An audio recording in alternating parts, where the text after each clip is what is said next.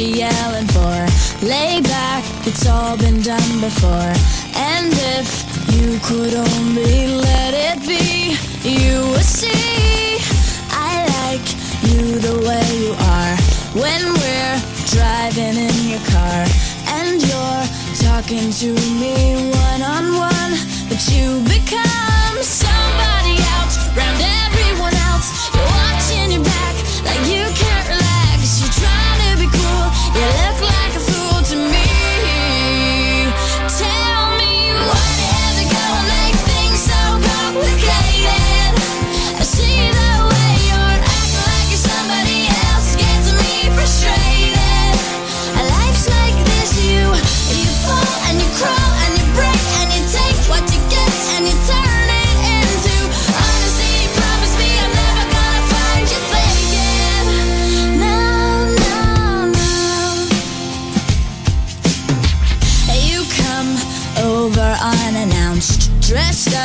like you're something else. Where you are and where it's at, you see, you're making me laugh out when you strike your pose.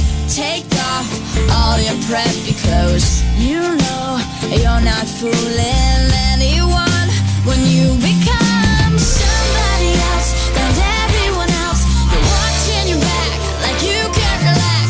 You're trying to be cool. You look like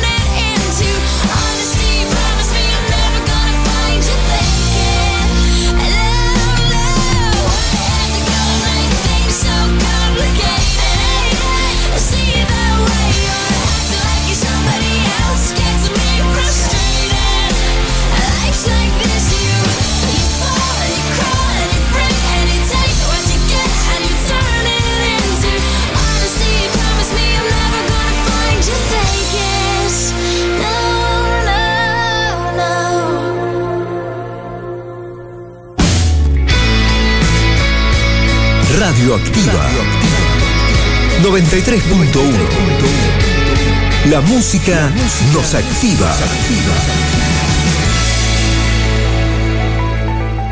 Estaré enfermo de poesía. No puedo parar de leer ni de escribir poesía. Toco tu boca, con un dedo toco el borde de tu boca. Voy dibujándola como si saliera de mi mano. Yacíamos en un lecho de amor. Ella era un alba de algas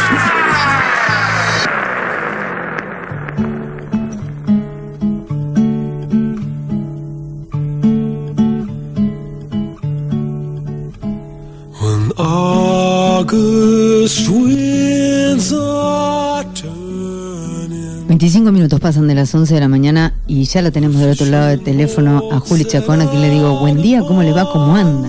Hola, ¿qué tal? ¿Cómo andan por ahí? Muy bien, ¿viste qué belleza de tema con, la que, con el que te recibí? Eh, Sí, escuché algo, algo poquito. A ver, poneme un cachito, a ver. Escuche.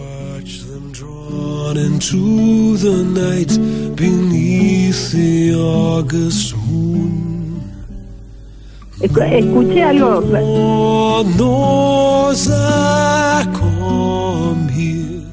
¿Se animaría usted a cantar así? No, no, no. Igual necesitaría tipo punk hoy, ¿viste? Ah, O- sí. Ah, mira, fíjate, yo te lo puse justamente O no sé, porque me lo o- imaginé. O ACDC, ¿viste? Algo. Estamos bien. Sí, no, no, no estamos bien. No, no estamos, Estamos bien. re- Esta es la frase que venimos diciendo con Sole todos los días. No estamos bien. Terminamos No, de no. leer los diarios y decimos, bueno, no estamos bien, la verdad. ¿No? Claro, Estamos haciendo claro. lo mejor que podemos, pero bien no estamos. No se sabe lo que estamos haciendo, te diría. No, es verdad, es verdad, no se sabe ni lo que estamos haciendo. Nosotros intentamos, digo nosotros los vecinos, hacer lo mejor que podemos, pero tenemos muy claro que no estamos bien. Partiendo No, no, no. de esa base que mejor que embellecer la mañana, Hablemos de literatura, por favor. exactamente. Sí, sí, sí, sí, sí. Yo le agradezco a mis padres, Una a y mi otra tía vez. Cristina, a, a cada uno de los que fomentaron en mí eh, mi fascinación por la literatura, porque justamente este año yo creo que que es lo que lo que me salvó del desquicio y la locura. ¿Qué es lo ¿no? que va dentro, este año? Es lo dentro que va. de lo que es. dentro de los discursos que se proponen, el de la literatura es el que me salva. ¿no te pareció literario el de, el de Cristina ayer? Vos sabés que no la escuché porque como estoy abocada a la literatura, me la perdí. Bueno, vos sabés que ayer yo tomé la decisión de hacer, eh, me acordé de un concepto tuyo que a mí me había gustado mucho y, y planteé en la radio hacer el ejercicio de lectura colectiva. Entonces, eh, leí toda la carta de Cristina sin dar ningún tipo de, de opinión. Y expliqué que lo que hacemos los argentinos es tomar un periodista referente, por ejemplo, eh, a tal le gusta Luis Novarecio, y entonces toma lo que Luis Novarecio interpreta de la carta que escribió Cristina. A otro le gusta Majul, y toma lo que Majul interpreta de la carta que leyó Cristina. A otro le gusta Navarro, y toma lo que dice Navarro de la carta que leyó Cristina y que en ese recorte de la realidad nosotros eh, decidimos cosas. Entonces yo proponía el ejercicio colectivo de la lectura para que cada uno, sin intermediario, eh, sacara sus propias conclusiones. Y bueno, me hubo oyentes que me confesaron que cambiaron de, de, de dial en ese momento.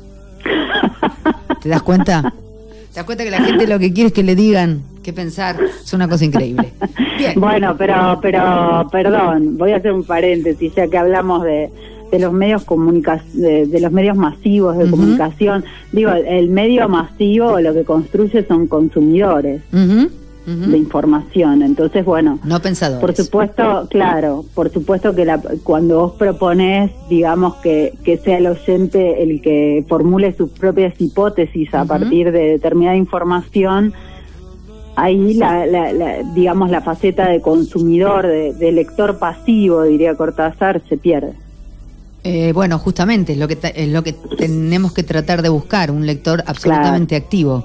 Gracias, Claro, y gracias sí. Juliana, gracias, gracias Y por el sí, mismo. y sí. Gracias por el mismo. Bueno, de, de eso se quejaba Julito allá por Rayuela. Y- ¿no?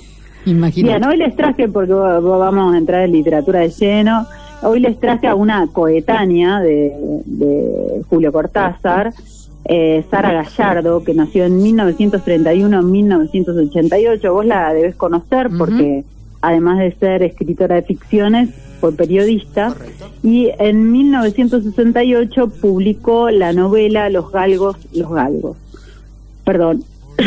Em, esta, Los esta galgos novela flacos, querías decir vos. Se llama Los Galgos, Los Galgos. Tiene eh, eh, Los Ah. Galgos, coma, Los Galgos. Perfecto. Eh, esta novela que apareció en 1968 cobró popularidad inmediatamente y coincidió con el momento en que Gallardo ganaba notoriedad por las columnas en el semanario Confirmado, columnas que escribió entre 1967 y 1972.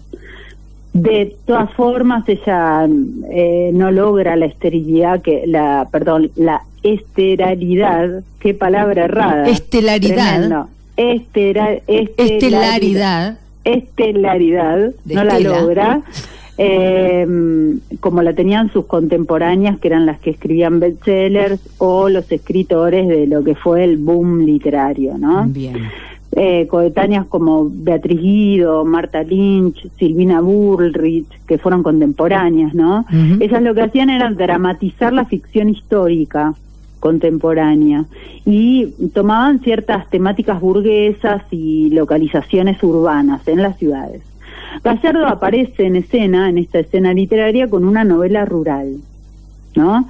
Eh, que hace o que, o que trae, si querés, nuevas apuestas ideológicas y formales y eh, en esta, esta idea, digamos, la va a continuar en su tercer novela para completar esa tradición. Recordemos que ella había escrito enero, que escribe Los Galgos, los Galgos, y que la- esta, esta especie de, de proyecto poético termina con Eises Juaz, su novela, digamos, más... eh, Reconocida. Reconocida, exactamente. Eh, ella ingresa, digamos, en la escena literaria relaborando tópicos tradicionales de la literatura anterior, ¿no? Si consideramos que tenía como antecedentes en la novela rural a Eugenio Cambaceres, a Benito Lynch, a Ricardo Guiraldes, Ufa. a Enrique Larreta, eh, digamos que, que es un momento en el- digamos que ella se configura como una figura, perdón la redundancia, inédita dentro de las narradoras, porque no era una apuesta que sus contemporáneas hicieran, y lo que trata de hacer ella es hacer una propuesta experimental sobre esto. Incluso en el contexto, en un contexto de producción, que como te decía, estaban las escritoras que hablaban o ficcionalizaban la, la historia contemporánea, tomaban temáticas burguesas y localizaciones urbanas, estaban los escritores del boom, pero también en ese momento figuraba una eh, Manuel Puig, por ejemplo, ¿no? Haciendo experimentaciones. Eh, bien, Gallardo, cinco años después de Rayuela de Cortázar, es capaz de interceptar la herencia, ¿no? La herencia literaria argentina, y a partir de esa de, de esa visión que tiene Gallardo, lo que va a hacer es seleccionar, tomar restos de, de la herencia y ampliar los desvíos. Empieza como a torcer la herencia que traía, por ejemplo, de Don Segundo Sombras, ¿eh? Sí. Entonces uno, eh, hay, hay críticos que lo que formulan es que los galgos, los galgos, sería como el comienzo de la poética de Gallardo. Eh, aunque el comienzo real de ella escribiendo no coincida con el inicio cuando comenzó a escribir, ¿no? Ella empieza a escribir en un momento, pero su proyecto poético estaría marcado dentro de los galgos. Eh, eso a veces es, es, es medio complejo de entender, pero bueno, un escritor puede, lo resumo rápidamente, puede empezar a escribir en cualquier momento, pero teniendo en cuenta la totalidad de su obra, eh, se puede considerar que un escritor tiene un proyecto poético, ¿no? Un proyecto literario que va desarrollando y, y que eh, ese proyecto no necesariamente se inicia con el primer texto que el escritor publique. ¿sí? Claro. Eh, bien, retomo entonces lo que lo que va a pasar con los galgos. Ella eh, hace reflexiones metaliterarias, o sea, dentro de la ficción, dentro de la literatura, ella va a reflexionar sobre la literatura hacia el final de la novela Los Galgos, que viene a decretar como el fin del ruralismo. Eh, entonces Gallardo va a abandonar los tópicos tradicionales, que serían la vida de estancia, las fábulas fundacionales, las historias de la patria, y se va a arriesgar a aventuras ficcionales más experimentadas, o más experimentales, perdón, y alejadas del legado estético e ideológico. Es, eh, digamos que la poética de Gallardo se puede nombrar como poética del desperdicio, ¿sí? Como del resto, de lo que queda. Y que empieza, ella empieza a montar cada uno de esos restos en una especie de maquinaria de reciclaje en donde recicla tópicos, figuras, procedimientos de tradiciones literarias consolidadas.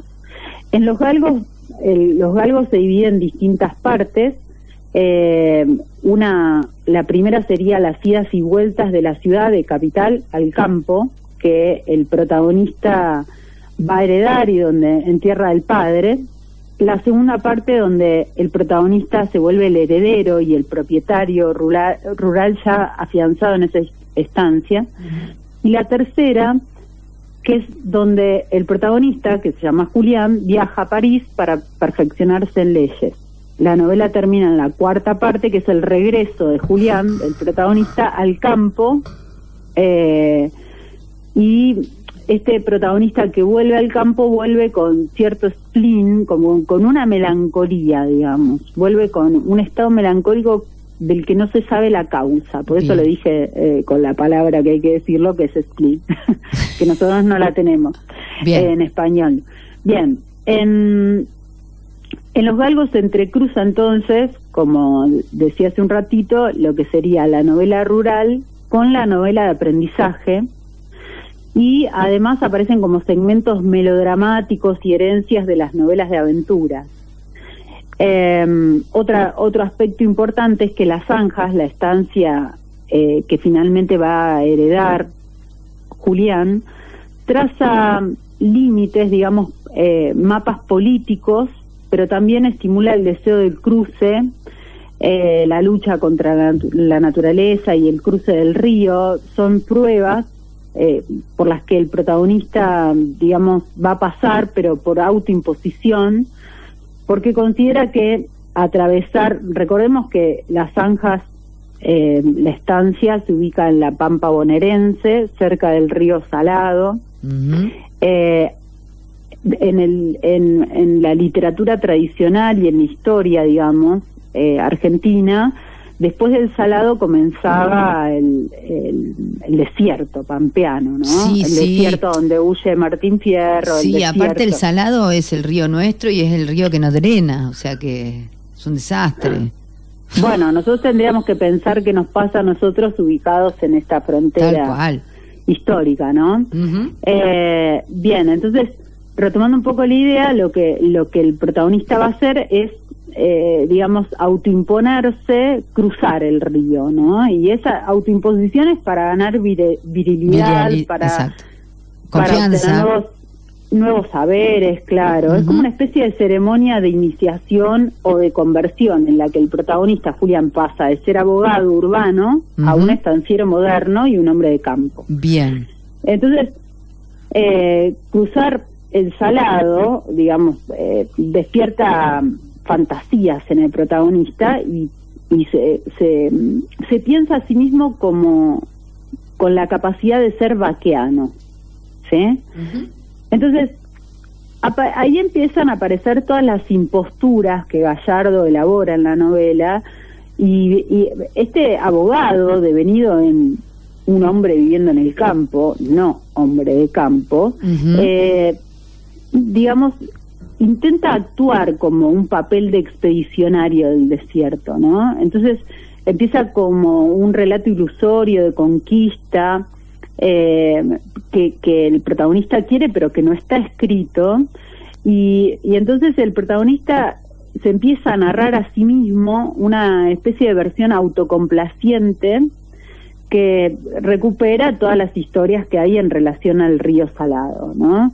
Eh, entonces ahí es donde Gallardo empieza a, a darle lugar, digamos, a, a estas leyendas que estaban sus, que, que vienen en la historia en torno a cruzar el Salado, eh, pero también lo usa con, con un hombre que es abogado y quiere transformarse en vaqueano, ¿no? Y entonces ahí es cuando empieza Gallardo a desmontar el estereotipo del estanciero, eh, porque el, protagonista hace como aprendizajes impostados, ¿no? ¿no? No es que realmente esté esté aprendiendo a ser un hombre de campo o a ser un vaquiano, sino que eh, se transforma en una especie de, de caricatura risible el, el protagonista, ¿no? No llega, quiere pero no llega. El, el aprendizaje se trunca o, o se vuelve una especie de impostación. Eh, entonces, señas como usar bigotes, tener perros, participar de la ceremonia del mate con la peonada, con, con- eh, con una actitud paternalista, eh, sumar gestos corporales o vocabulario, eh, asistir a una especie de símil del Jockey Club o contrastar a un administrador del campo o viajar a París. Son todas las, la- los estereotipos que el, que el protagonista va a tratar de cumplir, pero que en definitiva se devienen en, en una especie de caricatura y con eso lo que está haciendo Gallardo es eh, una crítica. ¿No? a las figuras estereotipadas de lo que sería la novela de aprendizaje o la novela rural. Eh, entonces, recupera, digamos, esas imágenes anquilosadas que funcionaban arquetípicamente dentro de la literatura para desestabilizarlas, usando recursos como la ironía, la hiperbolización, la, la, sa- la satirización. Hoy estoy tremenda, estoy disléxica en la fonética. Bueno. Pero nosotros te recibimos igual. a- a- ¿Viste Tremendo, cómo perdón, es? chicos. Hay días Soy y días, y Juliana. es fines de octubre. Juliana, Juliana, hay días y días. No hay ningún Hoy estoy- problema. Estoy, tremenda. Bueno. Trábese todo lo que quiera. Eh, Julián entonces eh, encara, el protagonista encara como una especie de farsa de hombre moderno cuando obtiene una beca gracias a que el ministro le debía un favor a su padrino, ¿no? La beca es para ir a, a París a especializarse en leyes. Entonces aparece como el hombre moderno, presionado por la velocidad, por el poco tiempo libre, por la cantidad de trámites que tiene que, Que hacer, hacer. ¿no? Claro. Eh, por supuesto, no hace como en, en otras novelas, eh, donde los, los protagonistas iban a Europa en barco, por ejemplo, sino que él ya, eh, esto está ayornado al siglo XX, entonces Julián viaja en avión y, y lo que muestra es a un protagonista, toda la novela está contada en primera persona, esto es importante, ¿no? Eh, el, protagon- el protagonista lo que va a hacer es, es transformarse, transformar ese viaje de aprendizaje en un viaje de puro consumo y derroche del tiempo y el dinero.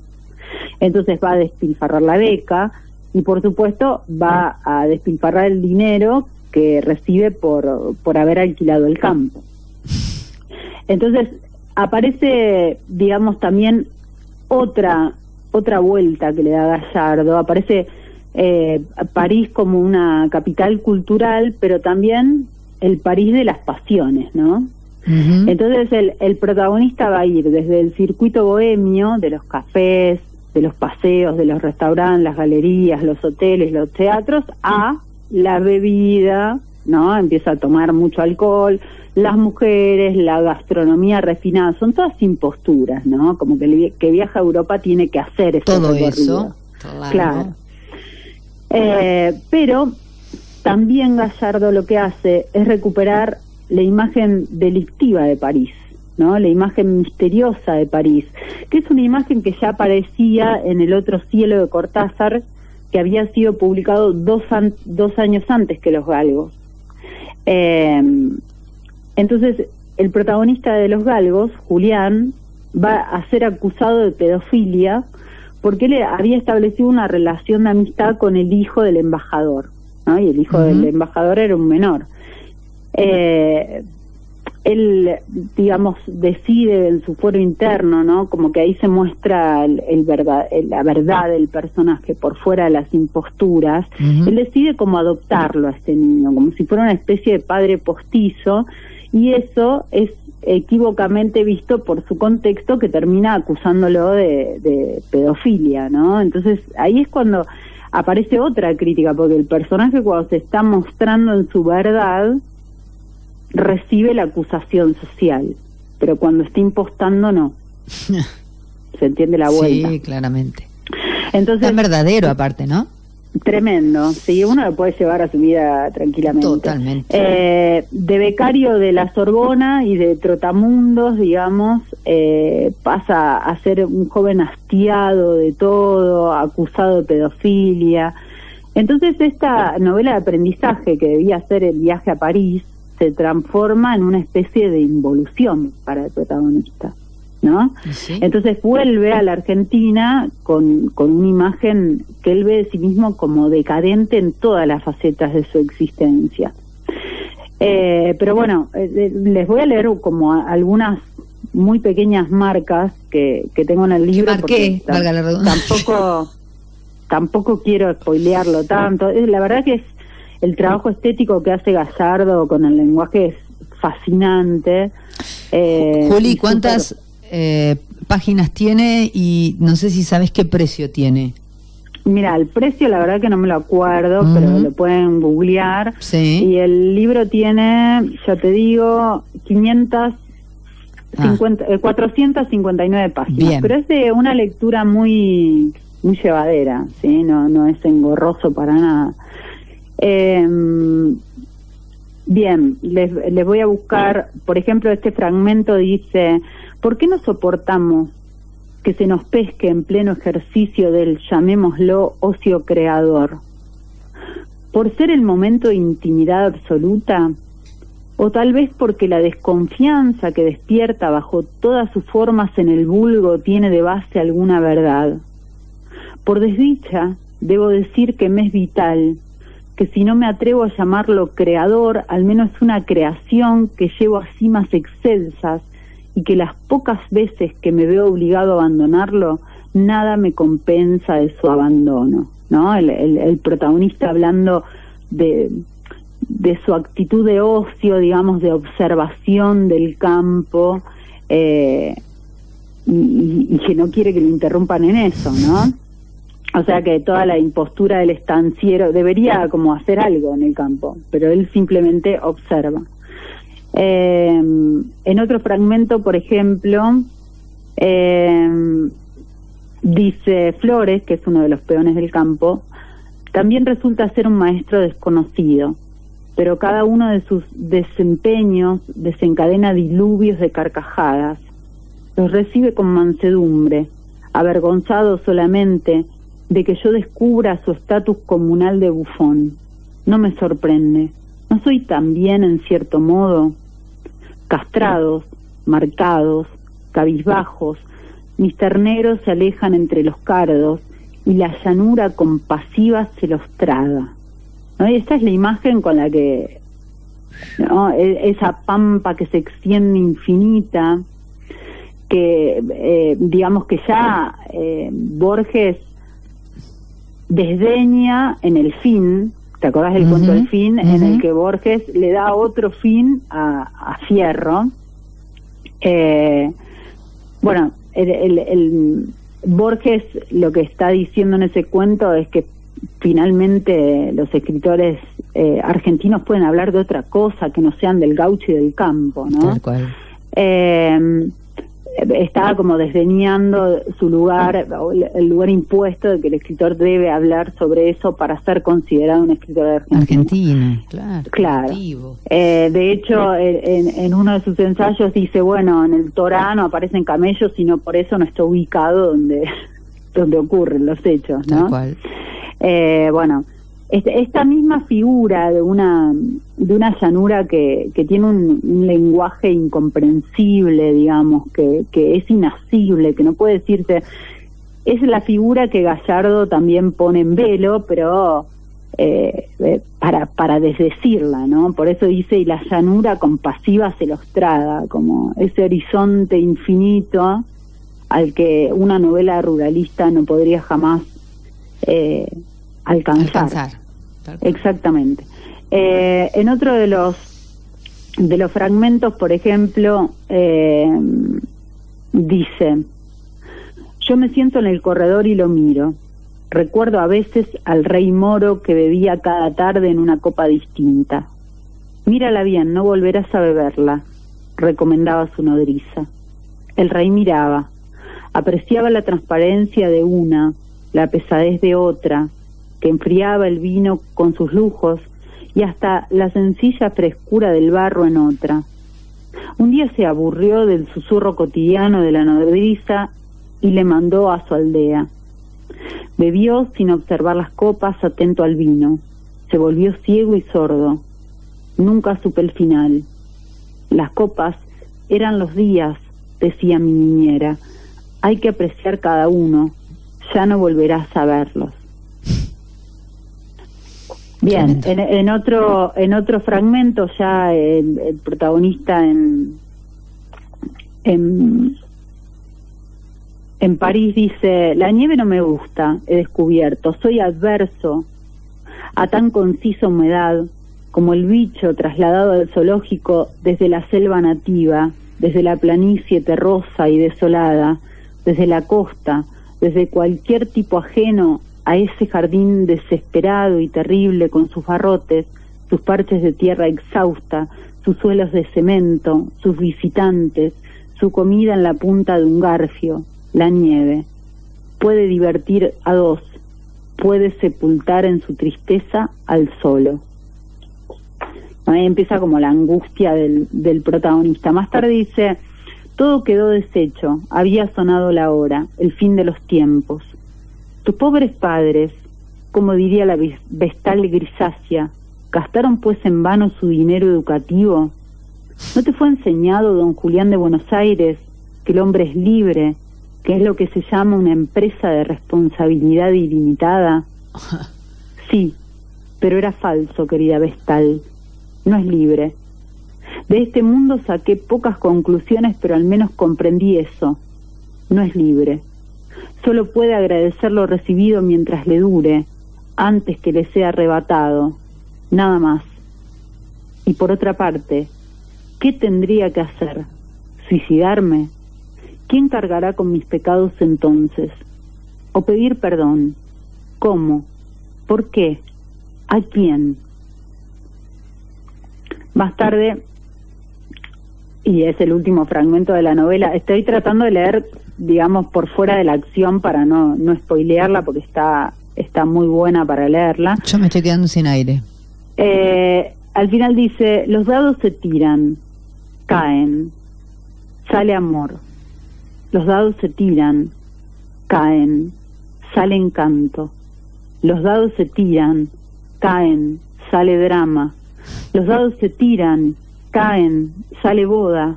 Los dados se tiran, caen, no sale nada. ¿Por qué? Vaya a saber. No soy yo quien tira los dados, señorita. No es usted tampoco. Y ahí vemos, digamos, en, eh, en cómo le- Gallardo lo que hace a través de esta novela y que va a continuar con, con esplendor en el Sejuaz, eh, es proclamar el agotamiento de, de un género de larga data, ¿no? Es la vuelta que contábamos hoy que, que también hizo Borges. Y entonces quedan como preguntas abiertas. eh, ¿Qué será de Julián al regreso al campo, ¿no? Cuando finalmente vuelva de su viaje a París. Se reinstalará en la estancia derruida para continuar su vida de rancias eh, y de falta de decisiones, se convertirá en un criminal, en quien regresa con, con la acusación de pedofilia. Y esa es la historia que se trunca, digamos. Es todo un pasaje en el que Gallardo va haciendo una mixtura entre la novela rural, la novela de aprendizaje, ¿no? Eh, y o otros géneros más también aparecen, pero va haciendo toda esa mixtura para ponerla en tela de juicio. Sí, pero de alguna manera el personaje del libro eh, desafía, se desafía, pero termina cayendo en su propia esencia. Eh, no tanto, tendrías que leerlo, pero porque el, el, el personaje todo el tiempo está tratando de cumplir estereotipos, ¿no? Eh, el estereotipo de abogado, el estereotipo de, de heredero, el estereotipo de estanciero, pero, pero el de vaquiano, el de... claro, el pero de- eso yo lo siento, lo pienso, por ahí me equivoco, ¿no? Pero lo pienso como quien no puede contra eso es que efectivamente la esencia tiene que ver con no poder romper con eso. Claro, en realidad lo que el personaje, eh, digamos, eh, termina es una- eh, en, este sentimiento, digamos, en este spleen, en esta melancolía que te decía yo, termina abrumado Claro. por ese spleen, pero, pero finalmente lo que no, lo, lo que no logramos, digamos, es ver eh, quién es verdaderamente el protagonista. Tal cual. Tal cual, pero porque ni él sabe, ¿no? Claro, lo interesante me parece de, de los galgos es primero eh, co- que, que una narradora, digamos, una mujer a mediados del siglo XX retomara la historia de la literatura para decir hasta acá, esto ya está, ya fue, terminemos con esto de una vez. Eh, primero, esto es una característica muy singular de Gallardo porque, de hecho, yo no sé, no lo puedo afirmar, pero creo que no hay otra otra narradora de la época que haga la misma apuesta Sí, de recuperar toda la tradición literaria y destruirla, digamos, destruirla en el buen sentido, destruirla para con la destrucción hacer otra cosa. Exacto.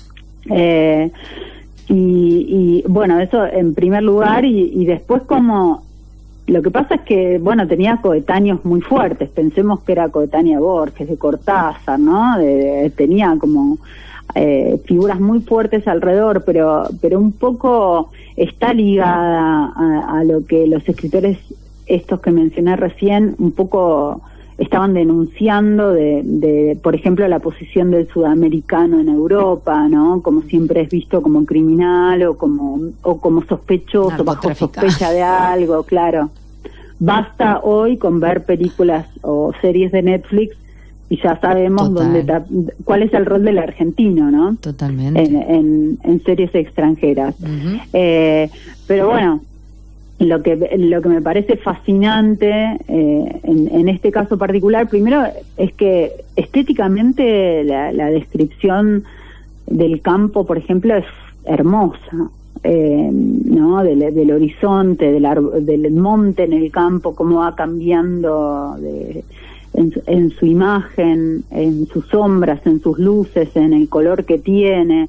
Eh, todo eso es, es maravilloso. Y también como eh, hay digamos el, el heredero que, que sueña con un gran casco de estancia digamos de alta alcurnia termina en, en una cosa medio derruida, ¿no?